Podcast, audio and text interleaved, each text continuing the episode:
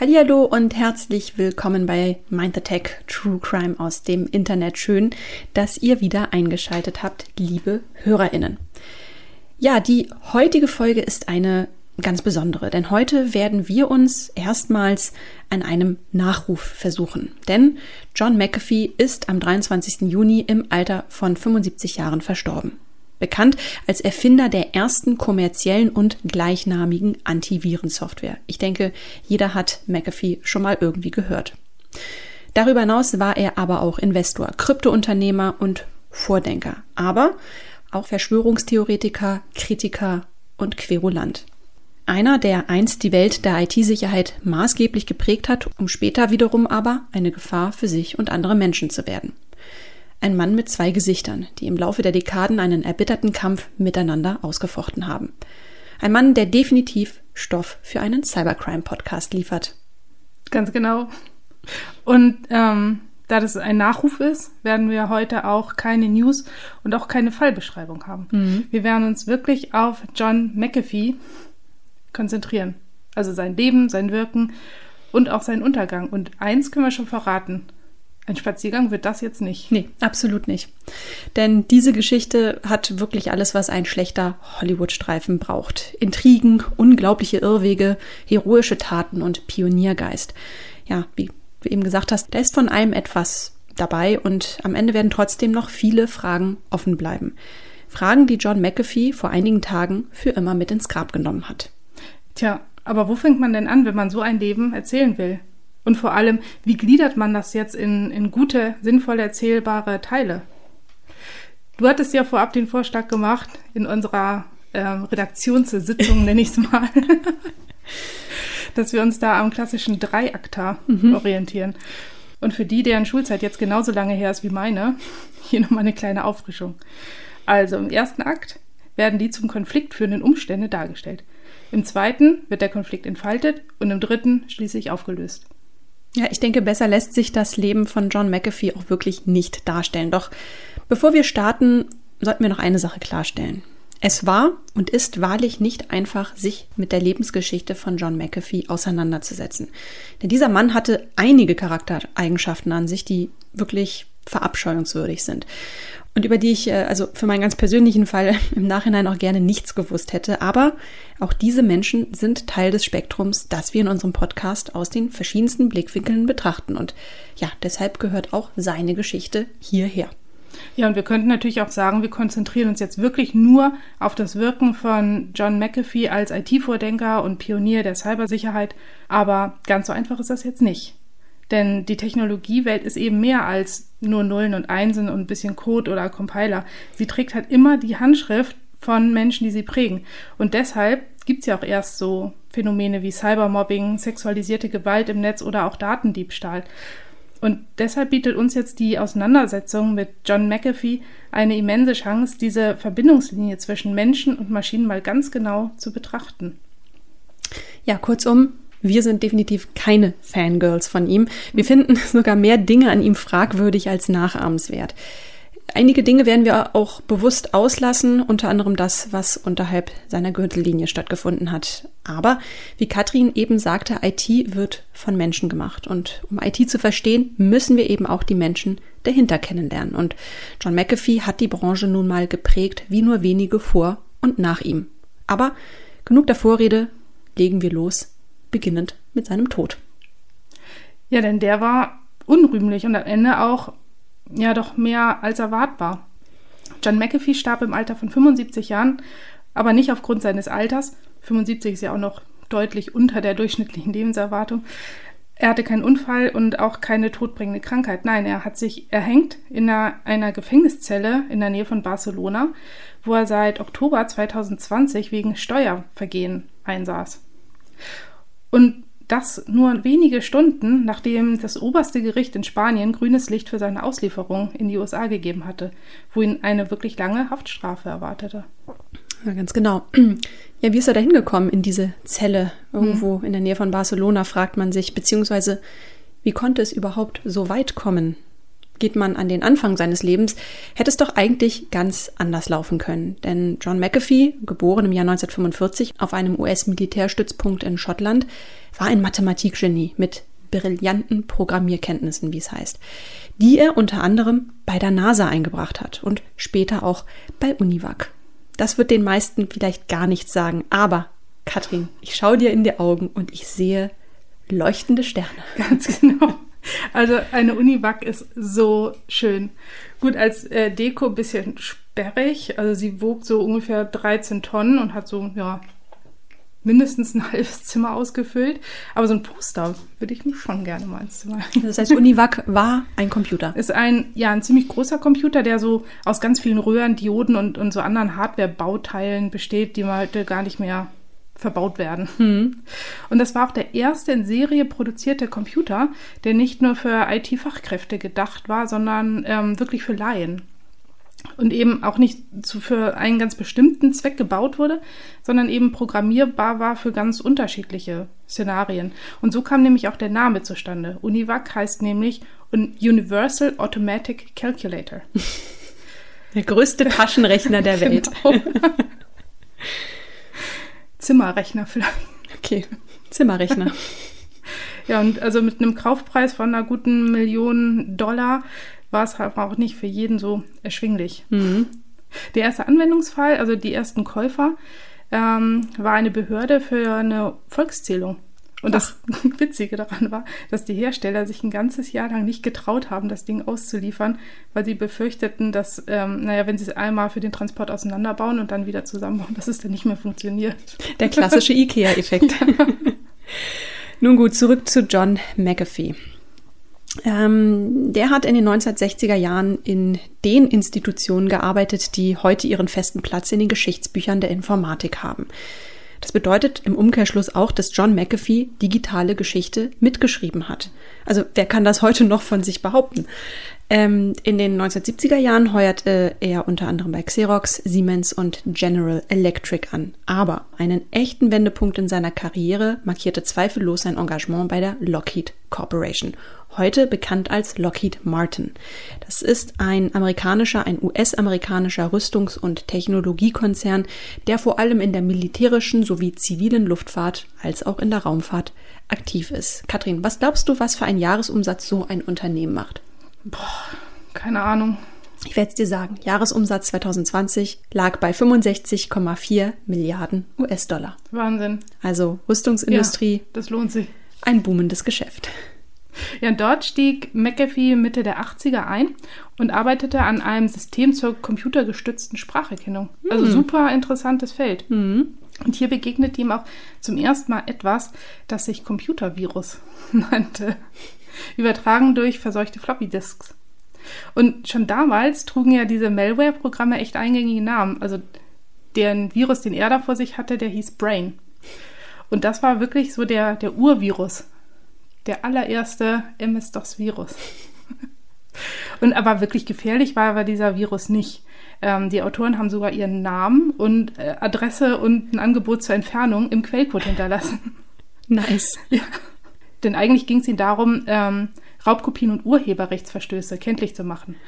Aber andere Viren, die ähnlich waren, die waren zu dieser Zeit tatsächlich schon schadhaft und ähm, zerstörten zum Beispiel Zugriffsmöglichkeiten auf die eigene Festplatte. Ja, und McAfee war total fasziniert von diesem Phänomen und tauchte dann tief in diese Thematik ein. Ja, so tief sogar, dass er parallel zu seiner Anstellung bei Lockheed schon seine eigene Firma gründete, die McAfee Associates. Das war so um 1987 herum. Zwei Jahre später war das Unternehmen aber schon so stark gewachsen, dass er seinen festen Job schließlich kündigte, um sich voll und ganz seinem Business zu widmen, dessen Kernprodukt Quelle Surprise Antivirensoftware war. 1992 erfuhr das Unternehmen durch den weltweit wütenden Computervirus Michelangelo einen echten Schub. Antivirensoftware war auf einmal sehr heiß begehrt und das nicht nur in Unternehmen und Organisationen, sondern durchaus auch im privaten mhm. Kontext. Ja, bei Michelangelo muss ich ja immer ein bisschen lachen, denn das war das erste Mal, dass ich auch von, von Computerviren gehört habe. Mein Papa, der äh, nicht so viel IT-Erfahrung hat, um es mal positiv auszudrücken, hat mir nämlich erzählt, dass sich Viren übers Netz verbreiten können und alle Computer, die am Geburtstag von Michelangelo am Netz sind, kaputt gehen. Und da mein Papa und ich damals echte Noobs waren, dachten wir, dass mit das Netz ist das Stromnetz gemeint. Also die Viren werden über Stromnetz auf den Computer kommen. gut. Ja, gut, das war natürlich. Ihr wart jung und hattet den Virus. Genau. ja, also die Viren haben sich damals ähm, durch das Tauschen und Teilen von Disketten verbreitet. Also gar nicht über irgendwelche Netze. Hm. Und der Michelangelo-Virus ist wie Brain auch so ein Bootsektor-Virus, der sich extrem krass verbreiten konnte, weil er unter anderem auf Masterdisketten von Kopierbetrieben für Treiber war und von da aus sich wie ein Superspreader verbreiten konnte. Virus halt. Genau. Und bei jedem Gebrauch einer infizierten Diskette wurde ähm, die Startroutine des Computers überschrieben und es wurde Code eingefügt, der wieder jede weitere Diskette, die man in den Computer reinschobt, infiziert. Ja, super viral, würde ich sagen. Ne? Und am 6.3., Michelangelos Geburtstag, da wurde dann ähm, von diesem Virus eine, eine Bombe gezündet, eine digitale Bombe.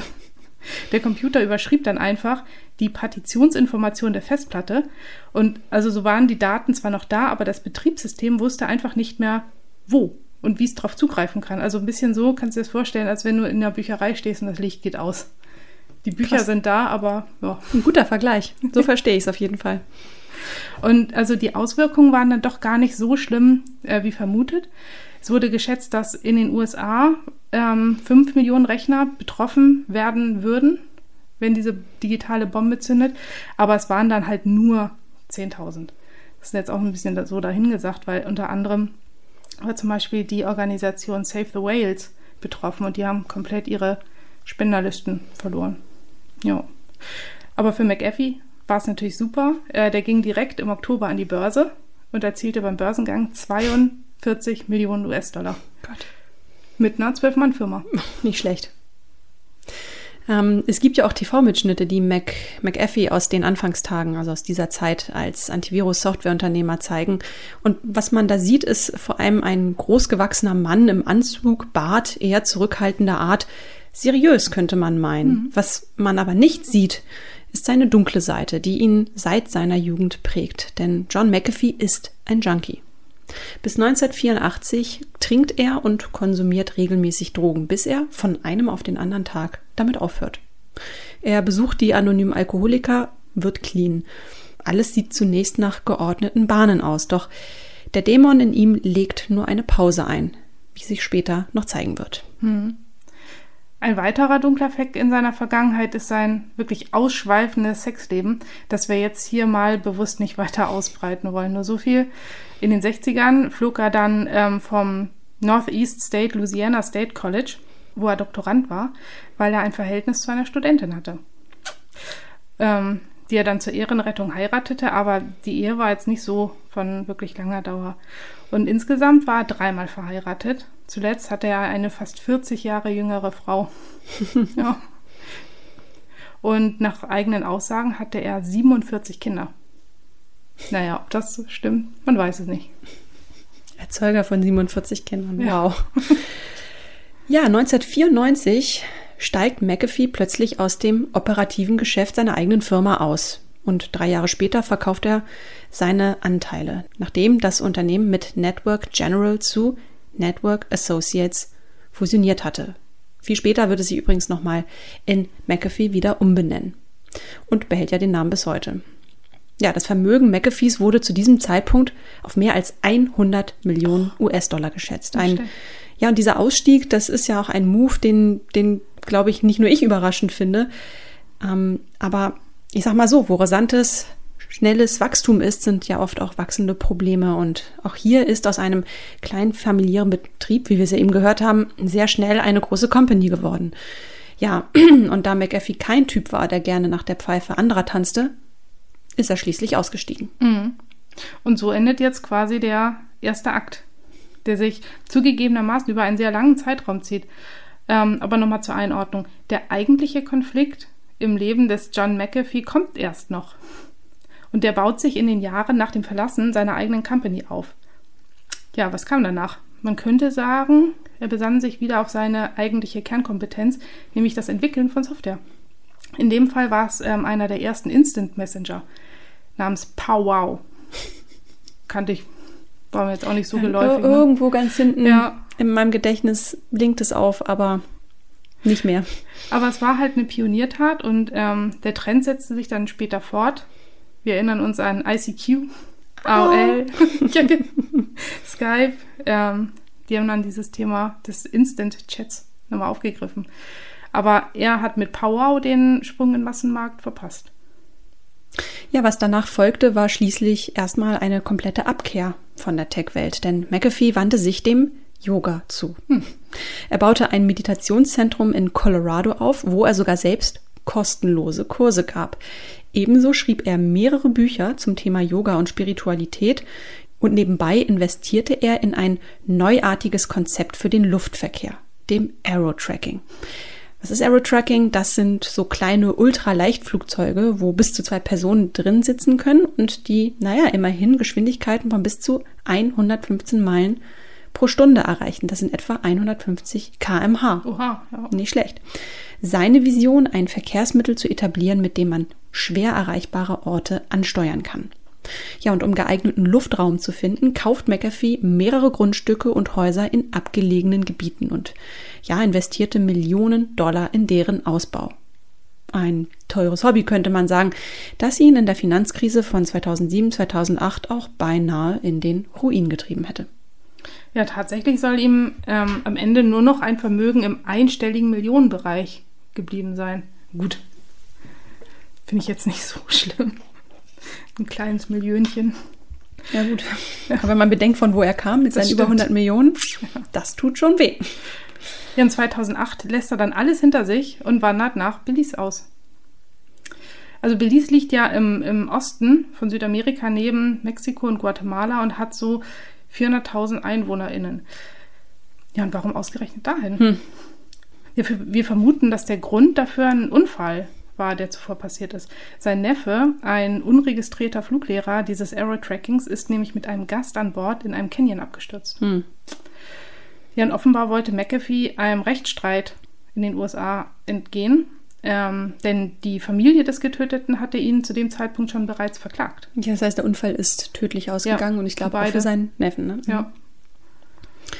Ja, zweiter Akt. Der Konflikt erreicht seinen Höhepunkt. Denn was in den Folgejahren passiert, liefert Stoff für einen richtig miesen Hollywood-Action-Streifen. In Belize entwickelt sich McAfee nämlich nicht nur zu einem Waffennah, er lebt quasi wie ein Clanchef, schart unzählige Kriminelle um sich und lebt mit bis zu fünf Frauen gleichzeitig unter einem Dach, teilweise minderjährig. Mhm. Nebenbei versucht er sich in der Entwicklung von pflanzenbasierten Antibiotika in einem eigenen Labor. Ja, und weil die Polizei dies für eine Drogenküche hält, verbringt er sogar schon mal eine Nacht in Untersuchungshaft. Am Ende kriegen sie ihn aber nur wegen illegalen Waffenbesitzes dran. Mhm. Ja, aber das ist alles noch nichts ähm, im Vergleich zu dem, was jetzt 2012 passiert, als nämlich ein Nachbarschaftsstreit eskaliert, der in einem Mord endet. Das Opfer ist Gregory Fall, ein ehemaliger US-Bauunternehmer, der in Belize seinen Ruhestand genießen wollte. Die beiden waren sich halt überhaupt nicht grün und hatten ständig irgendwelchen äh, Streit und Krieg am Gartenzaun.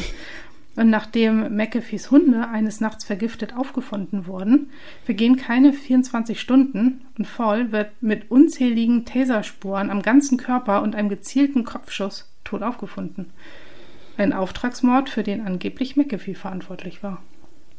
Ja, zur Verantwortung gezogen wird er allerdings nie, nee. denn er verlässt fluchtartig das Land. Ja, und zudem ist die Polizei zum damaligen Zeitpunkt mangels Ressourcen auch nicht in der Lage, forensische Spuren vom Tatort zu untersuchen. Ja, und davon wurden zahlreiche gefunden, aber die Fährte ließ sich eben nicht zu McAfee oder seinen Gefolgsleuten zurückverfolgen. Ja, und auch wenn, McAfee ist längst weg. Wenig mhm. später taucht er in Guatemala auf, Dort ist er aber illegal eingereist, nämlich über den Seeweg. Zudem meldet er sich nicht bei der Einwanderungsbehörde. Die Ausweisung zurück nach Belize liegt in der Luft.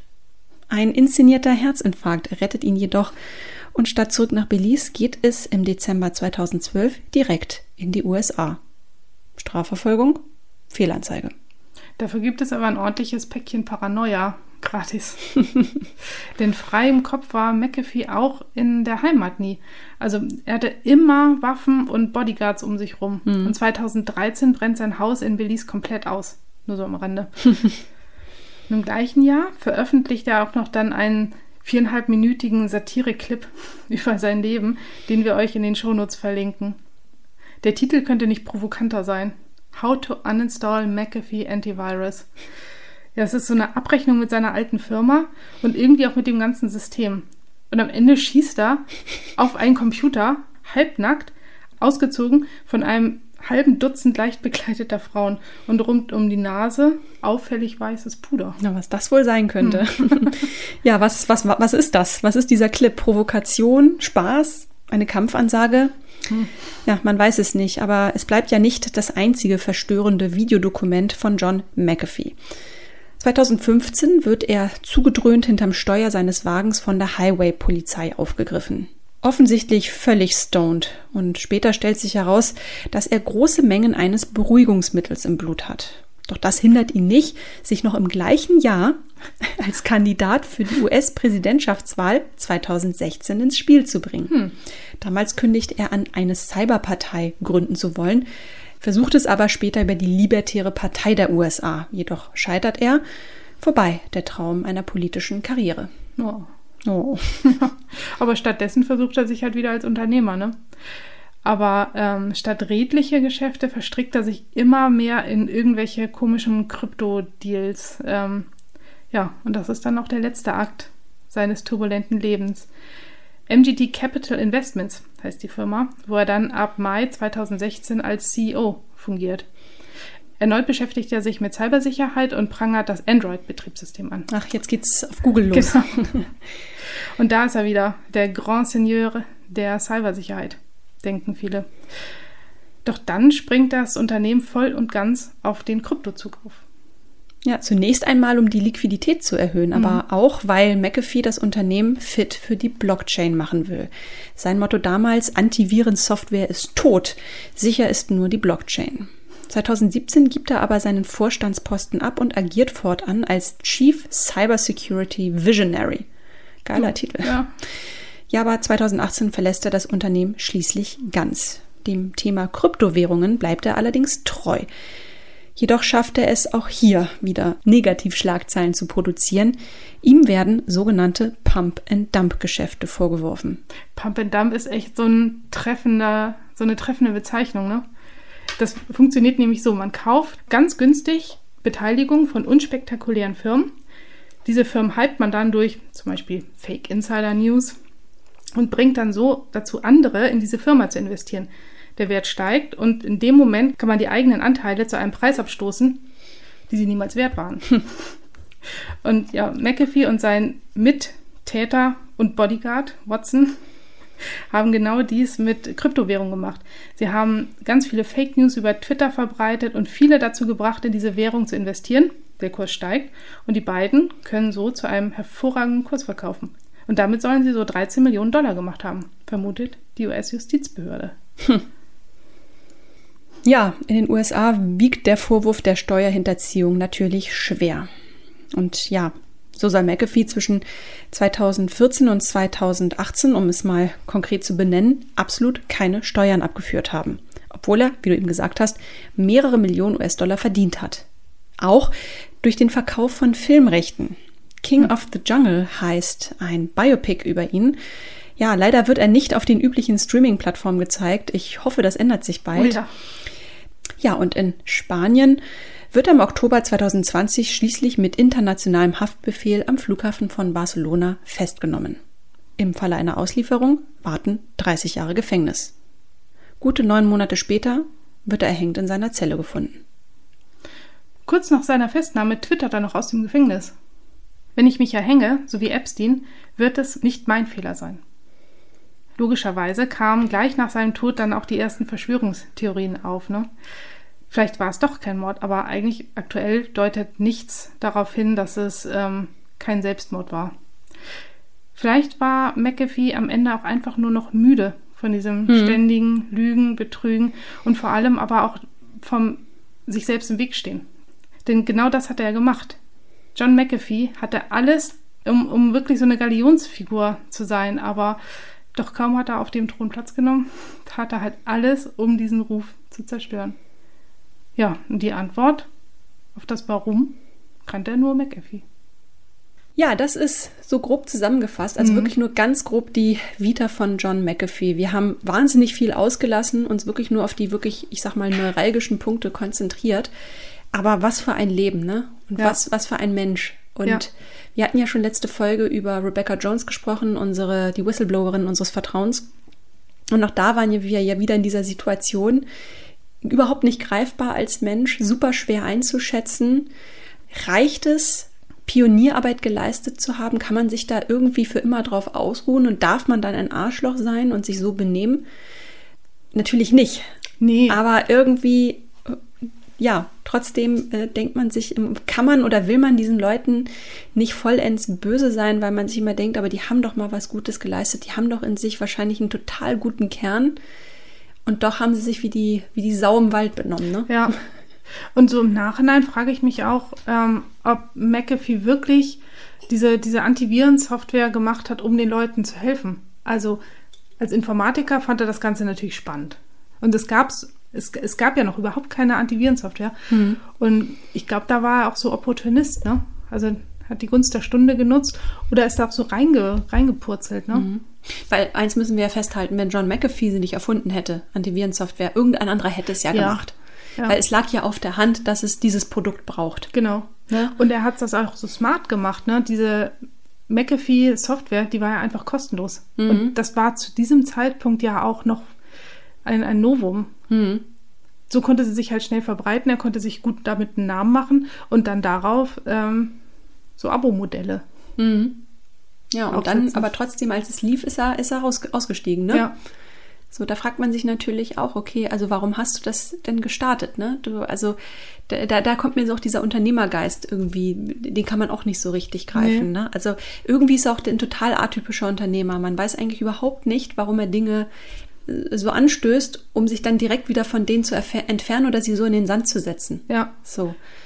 Vielleicht war er einfach kein Unternehmer. Vielleicht ja. war er wirklich wie in seiner Position da äh, Chief Visionary. Vielleicht war er immer ein guter Visionär. Aber vielleicht hätte man ihm nie die Verantwortung eines Unternehmers übertragen sollen. Ja. Ich glaube, das ist so ein ganz, ganz großer Punkt. Ich glaube, der ist auch wirklich an der Verantwortung vielleicht auch ein Stück weit gescheitert. Ja, der war auch einfach so, so ein Chaos-Typ, ne?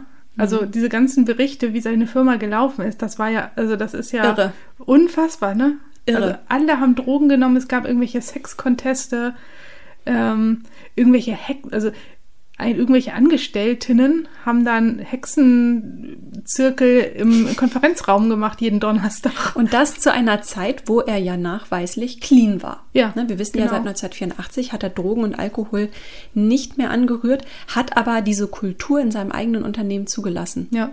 Vielleicht brauchte er auch immer diese beiden diese beiden Seiten, diese beiden Welten. Mhm. Ich glaube, da war immer ein Wandler zwischen den Welten. Ja, und ich glaube auch, dass er sich oft einfach einen Spaß draus gemacht hat, Quatsch zu erzählen, gerade so den, mhm. den ähm, Reportern. Apropos Quatsch erzählen, es heißt ja damals dieser ja, Michelangelo-Wahn, diese Angst vor diesem Virus, mhm. dass er maßgeblich dazu beigetragen hat, so diese Euphorie zu beschwören. Wie ja. du ja eben gesagt hast, waren am Ende gar nicht so viele davon betroffen. Aber natürlich durch diese Angstmache und ich glaube, er hatte so die, seine Schätzungen gingen auch in die Millionen, dass Millionen Rechner betroffen sein könnten. Das hat natürlich auch diesen Aktienwert angekurbelt. Ja, klar. Und er war, und das ist, glaube ich, ein sehr, sehr gutes Zeichen, weil was wir noch nicht so dezidiert angesprochen haben, er war ja auch ein Meister der Manipulation. Oh ja. Er war wirklich ein Meister der Manipulation, wenn man Interviews mit ihm hört, wenn man sie mit ihm nachliest, aber vor allem wirklich hört und ihn sieht.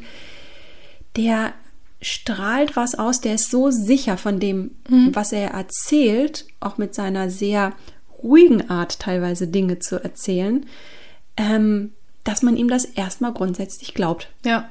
Also er kann Leute schon in seinen Bann ziehen. Oder ja. konnte es vielmehr natürlich. Jetzt kann er es nicht mehr. Nee, das stimmt. Aber weißt du, was ich mich die ganze Zeit mhm. frage? Wie kann man aus dem Gefängnis twittern?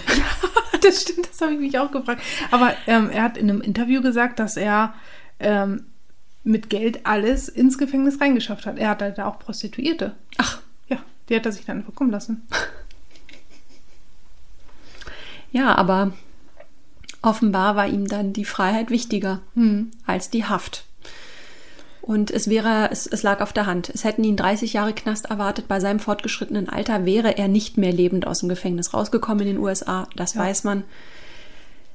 Auf der anderen Seite denke ich mir so, er hätte doch die besten Voraussetzungen gehabt, wirklich ein königliches Leben im Gefängnis zu führen. Das stimmt, ja. Aber naja, wenn man, glaube ich, in Belize unter Palmen am Strand in seinem Holzhaus gelebt hat und äh, diese Erfahrung einfach kennt und dieses Leben, dann ist vielleicht der Knast keine gute Perspektive. Nee. Er hat ja auch diese, ähm, seine Flucht vor der Polizei, das hat er ja live geblockt. Mhm. Und hat immer dann auch Fotos gemacht, wo er gerade ist natürlich äh, so, dass man es nicht zurückverfolgen kann.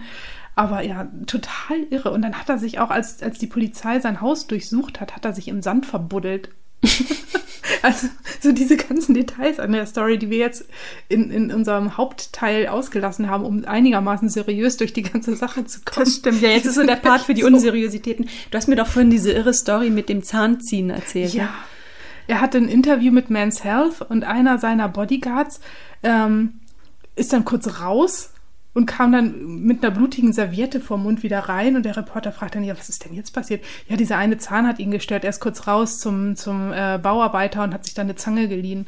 Also mit was für Leuten der sich auch umgeben hat, ne? Ja, er hat auch, er hat auch Leute, die es eigentlich gerade in Belize, ist ja nicht gerade ein sicheres Pflaster, die ihn eigentlich auf dem Gewissen hatte und, äh, hatten und ihn umle umlegen wollten, die hat auch kurzerhand als äh, Bodyguards äh, angeheuert. Das aber ganz smart. Total smarter Move. Und weißt du eigentlich, wie er der Auslieferung von Guatemala zurück nach Belize eigentlich entgangen ist? Nee. Das war auch wieder so eine so ein manipulativer Trick, wobei die, die manchmal so stümperhaft gemacht hat, dass so durchschaubar. Ähm, und zwar war das so, dass äh, die Ausweisung bis 15 Uhr hätte äh, an jenem Tag hätte durchgeführt werden müssen. 15 Uhr war so eine Deadline. Kurz vor 15 Uhr hat er eben einen Herzinfarkt simuliert. Okay. Und der ist auch filmisch festgehalten, kann man auf YouTube nachsehen. Interessanterweise hat er einen Herzinfarkt, ist aber noch in der Lage, dem, dem äh, Rettungspersonal zu sagen, ihn bitte nicht komplett zu entblößen. Schließlich laufen ja hier Kameras. Ach, Und dadurch hat sich das alles verzögert. 15 Uhr ist verstrichen und er konnte dann eben in die USA sich ausweisen lassen. Verrückt, ne? Als wenn so Aus, äh, als wenn so Abschiebungen Öffnungszeiten haben. Ja, in dem Fall war es wohl tatsächlich so. Denk dran, dass die auch keine forensischen Spuren äh, bei Ermittlungsvorgängen einsetzen können. Ist eine etwas andere Welt, aber tatsächlich ähm, diese Deadline, Ja. der verpasste Deadline, hat ihm den Arsch gerettet, Ja. weil in Belize hätte ihn der sichere Tod erwartet. Ja. Definitiv. Er hatte sich da nun auch mit einigen Gangs angelegt, es sich verscherzt mit einigen Leuten. Ja, dieser Mann ähm, hat, wir müssen jetzt mal zusammenzufassen, hat viel getan für die Bekämpfung gegen das Böse in Form von Viren, war aber selbst der allerübelste Kerl schlechthin. Ja, definitiv. Das ist ein schönes Schlusswort. Ja, dann belassen wir es doch dabei Ja. einfach. Ja, ihr werdet wie gehabt allerhand Material in den Shownotes finden. Macht euch bitte selbst ein Bild von John McAfee.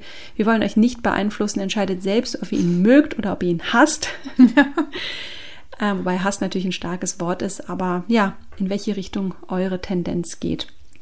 Wir verabschieden uns für heute. Tschüss, macht's gut und Katrin, letzte Bis- Worte. Bis bald.